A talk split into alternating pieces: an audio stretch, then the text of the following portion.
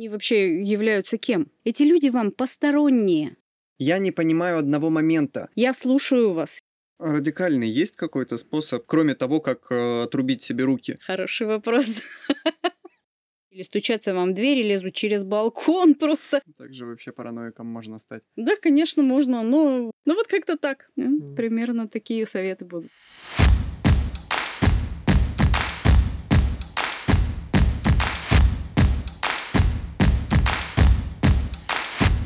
Привет, меня зовут Илья, вы на шоу подкаста «В чем соль?». Наш сегодняшний выпуск, как я и обещал, будет посвящен мошенничеству.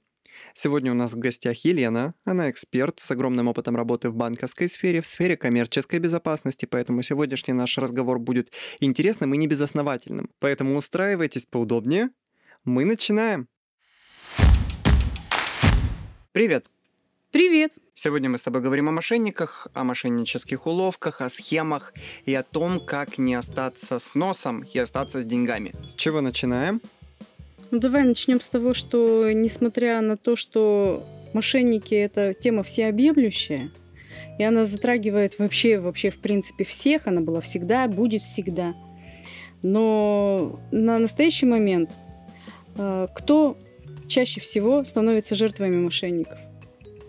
Это люди пожилого возраста, а, дети, опять же, которые поддаются на их влияние в соцсетях. То есть э, вот этот вот обман, они его воспринимают как чистую монету. То есть это самые слабые незащищенные категории населения.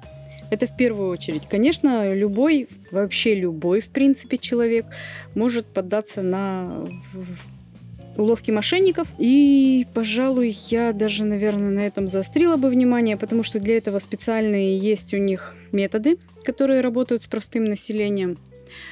А, например, почему они э, звонят вам на телефон в час ночи, поздним вечером, там, в три ночи.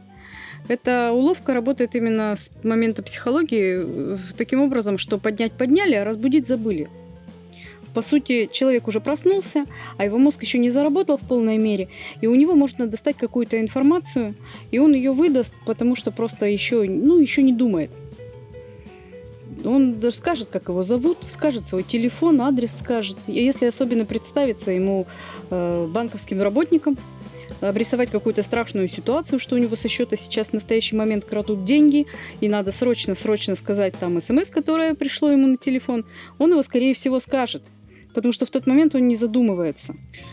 И на это очень часто ловится. Конечно, не у всех пенсионеров есть банковские карты, и к ним мошенники, естественно, идут домой уже. Так смысл далеко ходить, если вспомнить даже самую простую схему с мамой я сбил человека и там требованием суммы определенной. 50, ну, вымогательство, 30. да, это в принципе как бы оно и работает именно на том плане, что звонят родителям и говорят, что ваш ребенок оказался в сложной ситуации, он там кого-то сбил, убил, и срочно нужны деньги, чтобы его вытащить, и люди ловятся на это, потому что ради близкого сделаешь все что угодно. Э, страшнее, когда эти люди приходят к тебе в квартиру. То есть самое главное, что нужно противопоставлять мошенникам, это не пускать их к себе в голову и, собственно, в, свои, в свое жилье.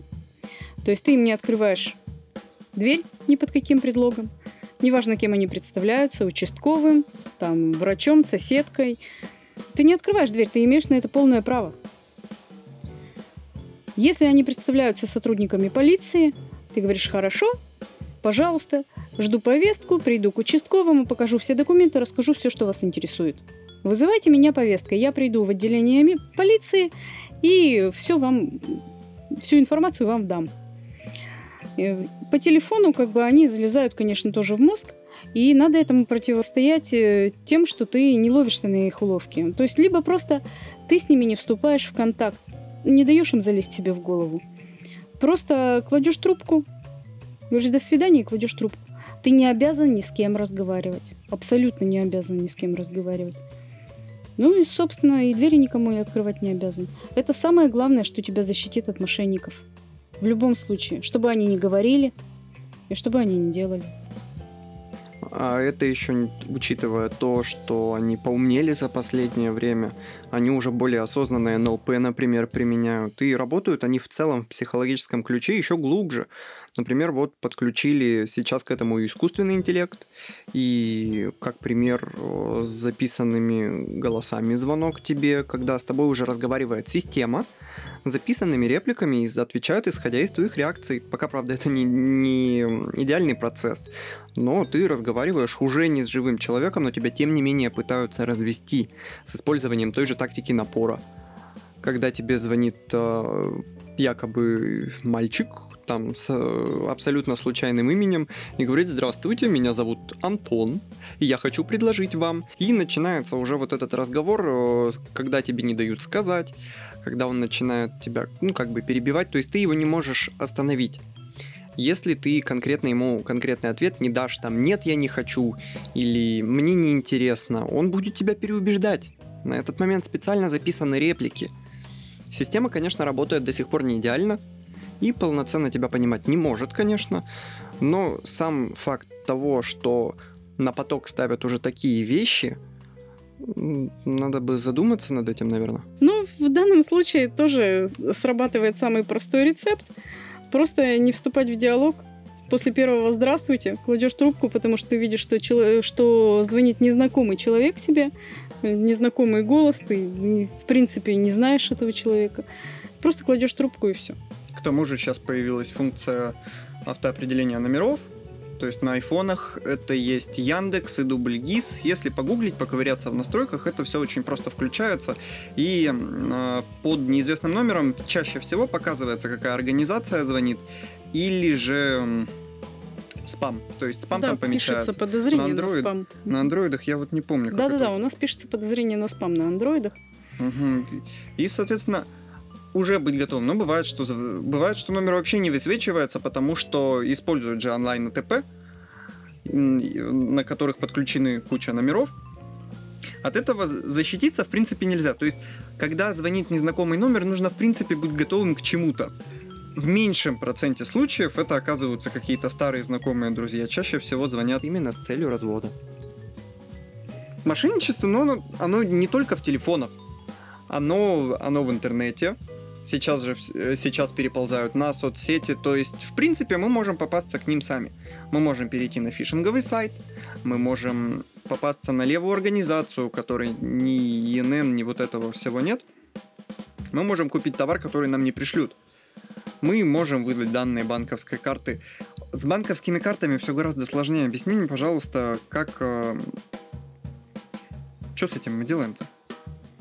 Но вообще, в принципе, мы никому не рассказываем, что у нас написано на банковской карте. Зачем это постороннему человеку? Особенно то, что с оборотной стороны там есть трехзначный код, который вообще, в принципе, никому не надо называть. Банковский работник его никогда не попросит. Мы никогда не говорим никакие коды, которые приходят в СМС. Банковский работник, опять же, их не попросит никогда. Э, ну и, в принципе, сейчас вот в Сбербанк онлайн можно перейти и заплатить, э, перевести какие-то деньги человеку просто по номеру его телефона. Это намного безопаснее, поэтому номера своей карты лучше вообще никому не говорить. И, в принципе, не общаться с людьми, которые э, пытаются выведать какую-то вот такую личную информацию, такую как ваш адрес, ваш телефон. Лишней информации не давать им вообще. Не, ну с номерами карты, кстати, тот же Сбер, он э, просит последние четыре цифры. Ну вот это в порядке нормы. Но опять же, для всех банков существует своя норма. То есть я слышал об... Я не помню, какой банк, но они просят э, полный номер карты. Сейчас же существует куча платежных систем, у нас же есть Маэстро, который вообще у него ограничены покупки в интернете, но... Но в любом случае у тебя не спросят э, код, который написан сзади у тебя трехзначный код. Его в любом случае не спросят. То есть это как раз именно он защищает платежи в интернете. И его называть никому, никому никогда нельзя. Я хотела бы еще заострить внимание на одном очень важном моменте что мы никому ничего не должны рассказывать. То есть на, на нас будут давить, из нас будут пытаться любыми путями выведать какую-то информацию. Но если мы сами ее не дадим, то мы сами себя защищаем. У нас нет никаких обязательств перед другими людьми. Никогда не надо идти на ловушки, которые нам обещают скидки бешеные, распродажи, там низкие цены. А особенно если вам говорят, ой, вам в подарок тут дается вот то-то, то-то, вам надо прийти по тому-то адресу, вам там сделают бесплатный массаж, вылечат э, диарею, там сердце и все на свете. На это никогда не надо идти, потому что именно этот крючок, он вас затягивает именно в то место, где вас уже разведут по полной. Вот. И если вы не будете э, верить в то, что придет какой-то незнакомый человек, и вдруг ни с того ни с сего вам предложат просто так, за бесплатно что-то, таких добрых людей уже как бы, ну, нет. В принципе, бизнес никто не делает э, на том, чтобы раздавать что-то бесплатно.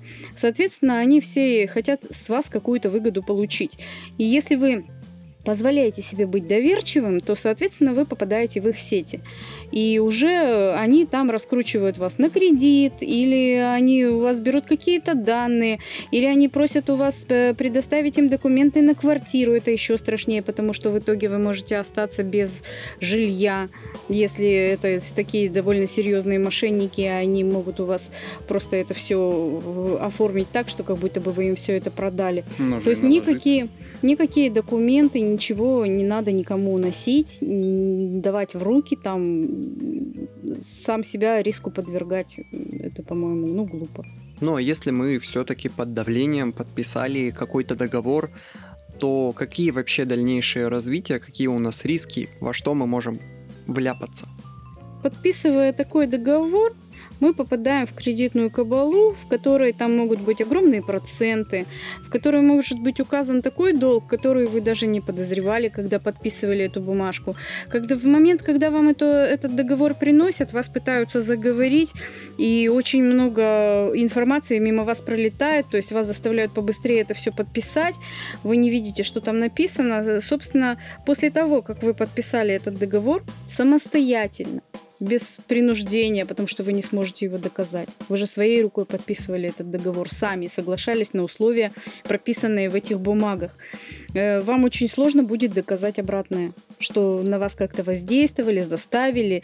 Поэтому ничего не подписываем, не читая, а еще лучше просто не идем куда-то, где нам предлагают, скажем, так называемую халяву, то есть все бесплатно, все для вас, мы там вас вылечим, мы вам поможем, мы вам продадим супер постельное белье, такое больше никто нигде не продает. Вот пощупайте, оно такое замечательное, суперское у нас никакие медицинские центры, парикмахерские, проверщики окон за бесплатно, мы вам там сервис окон сделаем. Это все чаще всего лохотрон. То есть никого не пускаем, ни с кем не общаемся с такими людьми, которые там нам обещают бесплатно все наши окна починить или осмотреть все наше газовое оборудование от имени Горгаза, и в итоге это оказываются люди, которые продают потом вам счетчик за 150 тысяч. Эти люди как бы вам в вашей жизни не нужны, и вы имеете право их в нее не впускать. Ну, эти-то схемы нам еще более-менее знакомы. Сейчас становится не все так однозначно, потому что мы переходим в цифровую плоскость все больше и больше. И как пример живой это цифровые подписи, когда нам банк в магазин присылает одобрение кредита, присылает онлайн-договор, который мы подписываем лишь одной кнопкой, то есть от подписи там ничего нет. Насколько это ультимативное решение и можно ли его как-то избежать? Ну вот здесь я бы рекомендовала, конечно, все э, под подписание любого договора не уводить в цифровую плоскость. То есть, если это связано с кредитом, если это связано с покупкой квартиры, э, по квартире сейчас отдельно скажу, лучше это все делать самостоятельно, с визитом в банк, я понимаю, лень, но лучше дойти туда, и это все оформить именно на месте, а не в цифровом пространстве, потому что сейчас существуют и возможные ссылки, которые накладываются сверху, и вы переходите совершенно не на сайт банка, но выглядит он совершенно так же, и свои деньги вы пересылаете непонятно кому. У вас остается кредит, а у мошенников деньги. Вот. Здесь я, конечно, не рекомендовала бы лениться, и надо дойти именно до банка. Перейдем к новому стало известно о мошеннической схеме новой. которая называется «Белый кролик». Суть ее в чем? Вы видите в любой соцсети рекламу, которая оформлена как новостной ролик, с предложением пройти опрос и получить за него денежный выигрыш. Вы этот опрос проходите с использованием своей почты. Загибаем первый палец. На эту почту вам приходит сообщение о выигрыше, которое нужно забрать, разумеется, безналом. Загибаем второй палец. Данные карты. Вы вбиваете данные карты и помимо них еще и код с обратной стороны. Загибаем третий палец. В итоге вы остаетесь без денег и со всеми данными вашими в связке, что немаловажно. Схема, казалось бы, простая, но ее сложно отследить, потому что у службы безопасности банка она не вызывает подозрений, так как указывая код на обратной стороне карты, вы самостоятельно подтверждаете операцию по списанию. Ну вот тут как раз хочу сказать, что это как раз именно тот случай, когда пользуются вашим доверием и жаждой каких-то легких денег, да, вот я сейчас заработаю, сейчас получу выигрыш. Это надо-то всего-то на вопросы на какие-то ответить, и вы уже легко туда переходите и уже общаетесь с мошенниками. И таким образом вы сами затягиваете себя в эту ловушку, не гонитесь за легкими деньгами какими-то. То есть вы думаете, ну сейчас я переведу эту сотню, зато мне потом там полторы тысячи как начислят на карточку. Это мы вспоминаем и выдаете, МММ. Да, да, и вы, вы выдаете все данные своей карты, все рассказываете, чтобы быстрее получить деньги. В итоге вы сами, сами себя загоняете в ловушку. То есть не столько вас затягивает, сколько вы сами туда охотно бежите. Поэтому, ну, я думаю, что жажда легкой наживы, она как бы нас тоже подводит в этом плане. Ну, нам все-таки хочется верить, что золотые горы все-таки есть. Это общая проблема, на самом деле, связанная с мошенничеством. Вернемся к схеме. Она актуальна для подростков, потому что им это предлагается как социальный эксперимент или краудфандинг и добровольное пожертвование. И в целом про все пожертвования, когда вы даете карту ребенку, вы должны отчетливо понимать, что он будет тратить деньги и, возможно, есть риск того, что он потратит их на что-то совсем не то. Поэтому я считаю, здесь стоит обойтись профилактической беседой не о деньгах.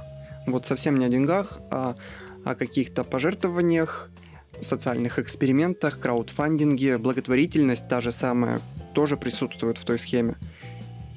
Нужно дать понять, что благотворительность – это дело взрослых и состоявшихся, и то не всегда. И, в общем, как-то тонко намекнуть о том, что благотворительность, она появляется, как правило, со своей финансовой устойчивостью.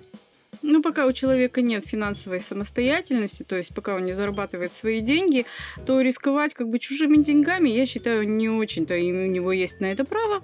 И, конечно же, пользоваться родительскими картами для этого было, э, ну, глупо, может быть, даже, я не знаю, обидятся ли на меня подростки, но, тем не менее, это так.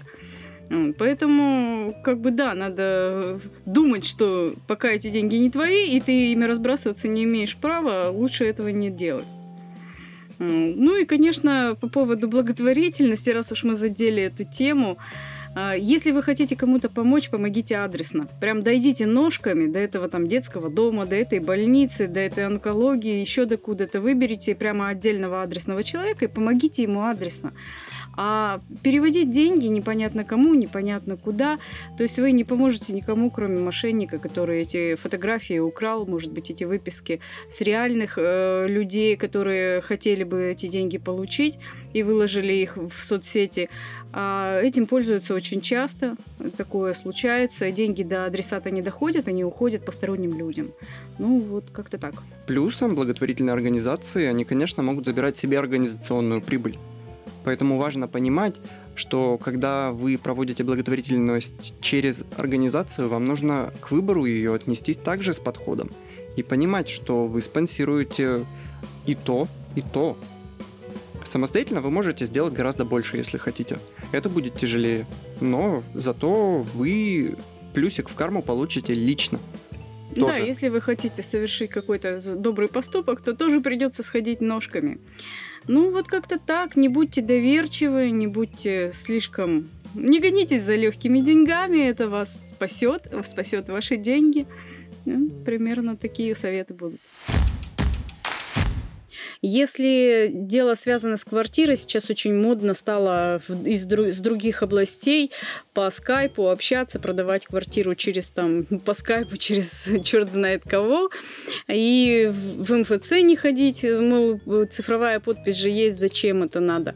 Но по идее, вот если вы хотите, чтобы с вашей квартирой точно ничего не случилось, я бы рекомендовала каждому владельцу собственности сходить в МФЦ и написать э, заявление, что без вашего личного присутствия никто не имеет права ничего с вашей недвижимостью делать.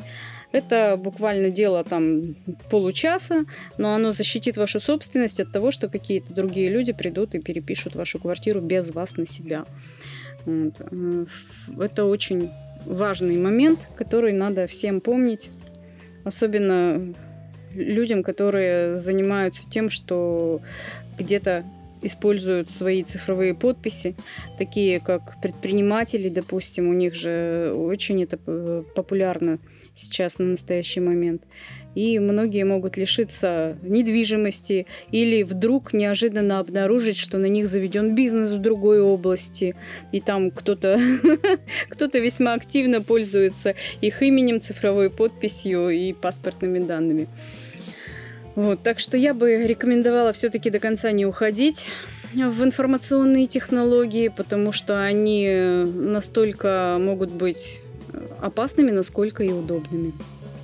В бизнес-среде, кстати, цифровые подписи гораздо больше защищены, и эти технологии у них, они чуть старше и дольше живут, и уже более-менее адаптированы. А мы не можем разобраться с бумажками, но уже переходим в цифровую среду. И балансировать между всем этим нам достаточно сложно.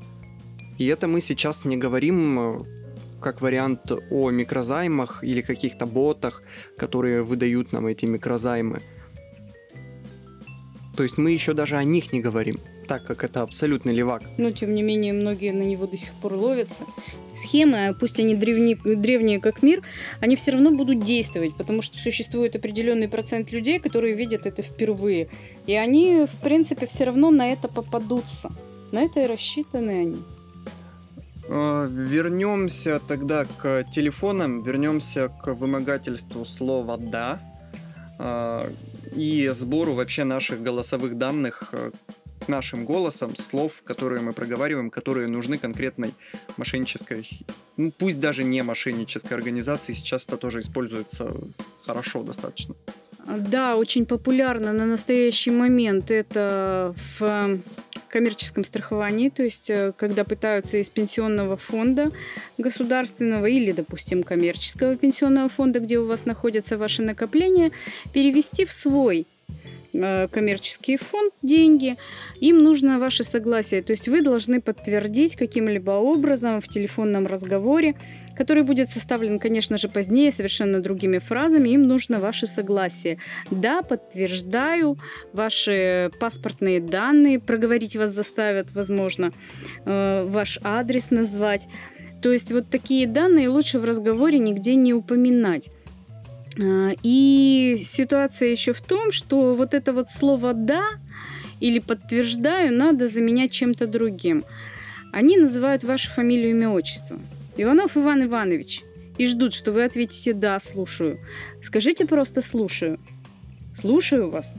Еще что-то спросят, чтобы вы выведать у вас «да». Снова скажите «я слушаю вас». Еще раз повторите фразу, и получится уже совсем другой ответ. Ну и, в принципе, если с вас прямо открыто уже требуют какие-то э, данные проговорить, скажите, назовите ваш адрес, э, вы требуете с них подтверждения того, что они вообще являются кем? чтобы знать ваш адрес. Если они являются представителями того пенсионного фонда, в котором у вас находятся деньги, ваш адрес и ваши паспортные данные у них уже должны быть. Если вас об этом спрашивают, то уже есть повод прекратить разговор. Хорошо, а если мы все-таки вот, ну, случайно дали наши данные, а, они уже перенесены на бумагу, это же никак не регулируется. Если вы знаете, что вы допустили такую ошибку и ваши деньги могли перевести в другой фонд без вашего уже ведома, то есть вы же дали согласие по телефону как бы, то вам надо обязательно доехать до пенсионного фонда и там написать заявление, в котором указать, что в течение данного года вы не планируете менять пенсионный фонд, ну свой, пусть это коммерческий или государственный пенсионный фонд, и также сделать на следующий год. Если в пенсионном фонде лежит ваше заявление о том, что вы не планируете менять место накопления ваших пенсионных э, средств, то э, мошенники уже не смогут их перевести себе. А если это не пенсионная организация, если это страховщики, я, я не понимаю одного момента, как они переносят наши слова на бумагу, чем это регламентируется и то есть как вот это вот дело, оно становится легальным просто из-за одного звонка оно не переносится на бумагу. Есть такое э, словесное подтверждение, то есть это пишется запись, там, естественно, монтируются нужные вопросы. Хотели ли бы вы перейти в наш там, пенсионный фонд или хотели бы вы воспользоваться услугами там, нашей организации. И туда вставляется просто ваши даст записи, соответственно, голосовое подтверждение имеется, запись разговора имеется, и она подтверждает то, что вы согласились на это сами. Конечно, это можно оспаривать, можно судиться, но, как вы понимаете, суды это дело не быстрое, и доказать свою правоту в них довольно-таки сложно и затратно как эмоционально, так и по денежным средствам. Ну, суды, на мой взгляд, это уже совсем отдельная тема и достаточно сложный вопрос. Будем ли мы в выигрыше вообще? Просто суды иногда занимают очень продолжительное время. Апелляции, суды, и все равно люди тратятся на это тратятся на юристов. А, ну и, в принципе, как бы это довольно энергозатратно, то есть э, это очень тяжело морально, это надо вот это вот все проходить, доказывать, доказывать, доказывать, и не у каждого человека на это хватит терпения. Лучше себя обезопасить, ну вот как минимум в нескольких сферах, которые я уже назвала. Это в пенсионном фонде оставить свое заявление о том, что вы не планируете перевод средств. Э, в МФЦ написать заявление, что без вашего присутствия ваша недвижимость не может быть э, никому передана и переписана, никакие с ней операции не могут быть произведены. Вот. Ну и, собственно, как я и говорила, не пускайте никого ни в голову, ни в квартиру радикальный есть какой-то способ э, обезопасить себя от того, чтобы отдать деньги людям? Ну вот кроме того, как э, отрубить себе руки. Хороший вопрос. Ну, будьте умными просто, не надо никому верить. Э, как бы все мошенники, они пользуются именно доверием, они играют именно на доверии на вашем. И если вы будете настороженно себя вести с незнакомцами, вы себя спасете и спасете свои денежные средства. Ну, доверие — это фишка старшей возрастной группы в основном. Э, это не притянуто за уши, это биологический факт. И вот это в основном посыл им или вообще всем? Ну, я бы так не, не зацикливалась на старшей возрастной группе, потому что существуют определенные уловки, которые вас выведут на нужный разговор, которые вас убедят в чем-то. Мошенники, они же очень такие хитрые люди, то есть у них очень хорошо развит дар убеждения.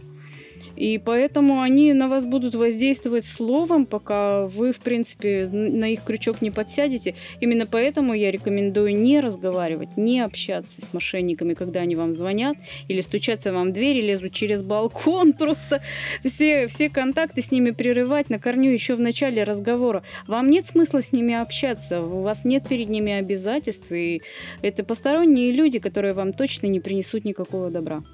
И, скорее всего, эту тему стоит свести в то, что мошенники это не какая-то отдельная социальная группа, это в принципе люди незнакомые.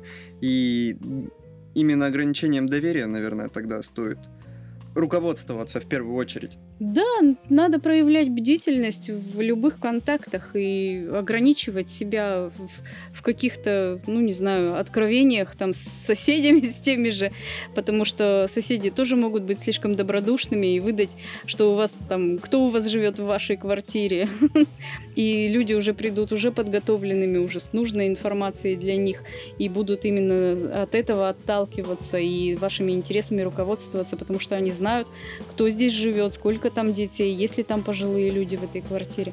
Но это вот то, что по квартирам. А по соцсетям, в принципе, там тоже много информации можно получить. Чем больше вы размещаете информации о себе в соцсетях, чем больше вы предоставите информации о себе окружающему миру, тем больше вероятность того, что этой информацией кто-то воспользуется.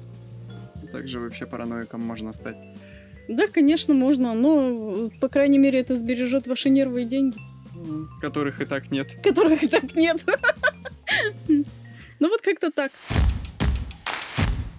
А, по соцсетям. Соцсети, они все же ближе к маркетингу, а, именно к заманиванию человека самостоятельно. То есть над вами не работает как какой-то конкретный человек, это больше универсальное средство, которое так или иначе каких-то определенных людей, там, социальных групп, оно приведет к, ну, допустим, это будет покупка не, ну надо отличать э, рекламу, допустим, даже недобросовестную рекламу от мошенничества. Э, то есть, если вам пытаются что-то впарить и впихнуть там просто продать, вы можете это просто не покупать. И, в принципе, вас никто этого заставить э, сделать не может. А если мы сами хотим это купить? Ну, если мы сами хотим это купить, мы сами отвечаем за эту трату. Э, больше пугает ситуация, когда в соцсетях начинают узнавать какие-то личные данные, чтобы украсть у нас деньги. То есть не, не, мы не самостоятельно их отдаем, а у нас их отнимают. То есть, ну и не только деньги, может быть, э, чтобы обманом попасть в нашу квартиру, а, в основном мошенники выведывают, где вы живете, могут у ваших детей выведать, где вы живете, когда бываете на работе, когда бываете дома, когда квартира остается без присмотра. То есть такая, такие данные это уже идут ну, за пределы мошенничества, конечно. Потом это все приводит к какому-то более серьезному преступлению, такому как ограбление и дай бог, чтобы вас в этот момент не было дома. Поэтому я и говорю о том, что не надо никакую лишнюю информацию о себе размещать в интернете. Ну, телефон, ладно, еще телефон можно, но адреса э, проживания нежелательно, конечно, это все афишировать. Нежелательно слишком доверять незнакомцам в сети. Ну, ну да, вы с ним общаетесь там три месяца уже, и вроде он втерся к вам в доверие, но вы же не видели этого человека лично, не знаете, кто он такой. И даже если видели лично, все равно вы э, не можете знать его скрытые мотивы, которыми он руководствуется в общении с вами. В чем конкретно проблема нашего менталитета в во взаимодействии с мошеннической средой? О, какой всеобъемлющий вопрос. На него очень сложно ответить так в двух словах. Ну, я бы сказала, что мы заперты в больших городах, и, соответственно, у нас э, дефицит общения, мы начинаем общаться, а за тем, что мы выдаем в процессе этого общения, мы не всегда смотрим, и, конечно, мы даем ключи к себе самостоятельно. Вот. Ну и доверие, доверчивость наша. То есть, если мы человека знаем две недели, там, два месяца, это не значит, что мы знаем действительно этого человека. Мы знаем только то, что он хочет нам показать. И какую информацию он при этом получает от нас, мы тоже не контролируем. А, поэтому, ну, я бы сказала, что, наверное, все-таки надо как-то быть аккуратнее в контактах, аккуратнее в общении и не давайте себе лишней информации, опять же, потому что информация – это ключ к вам. Мошенники – это все-таки люди, которые хотят от вас денег, или есть какие-то еще условия в этом уравнении? Ну, чаще всего денег, конечно. Те, кто манипулирует информацией в других целях, они уже подпадают под другие совершенно статьи. Есть манипуляторы с целью там создают какие-то группы суицидальные, они тоже манипулируют вашим сознанием и информацией, которая им доступна, которую они выведывают у вас. Есть манипуляторы. Манипуляторов очень много, но это уже скорее тема психологическая. Мошенники это именно те, кто пытается э, получить ваши деньги, получить вашу информацию, чтобы потом ее где-то использовать, кому-то продать. Ну, то есть вот примерно такой круг. Помимо этого, информацию, которую можно продать и использовать в коммерческих целях, э, в последнее время все чаще и чаще уличают крупные компании, вроде телефонных компаний, вроде производителей смартфонов, которые собирают э, все метаданные, либо же данные персональные. Они их разглашают, продают коммерческим организациям ну, для рекламы, как, например, рекламные профили. Да, возможно. И- Но тут, конечно, дело всегда в людях все равно. Дело всегда в людях. Как это было в банковской сфере, где э, п- утечка данных банковских была из-за одного человека, который просто хотел нажиться на этом и продавал банковские данные. То есть дело всегда в людях. Всегда. Опять же, не все, что мошенники от нас получают, э, именно происходит по вине мошенников. Потому что иногда мы отдаем все это сами. Вот буквально неделю назад была статья на, кажется, РУ, э, где женщина, не знаю, пожилая или нет, врать не буду, пошла и купила постельное белье там за, за 80 тысяч или за 90 тысяч. Но она же сама эти деньги туда отдала. Она съездила за ними, понимаете? То есть как бы вот и эти деньги принесла сама. То есть, ну, ты же видишь, что ты покупаешь, что ты деньги отдаешь, ты же видишь. Ты же сам это делаешь. Они же не, не отнимают у тебя их из рук, не вынимают, не вытаскивают. Ты это делаешь самостоятельно.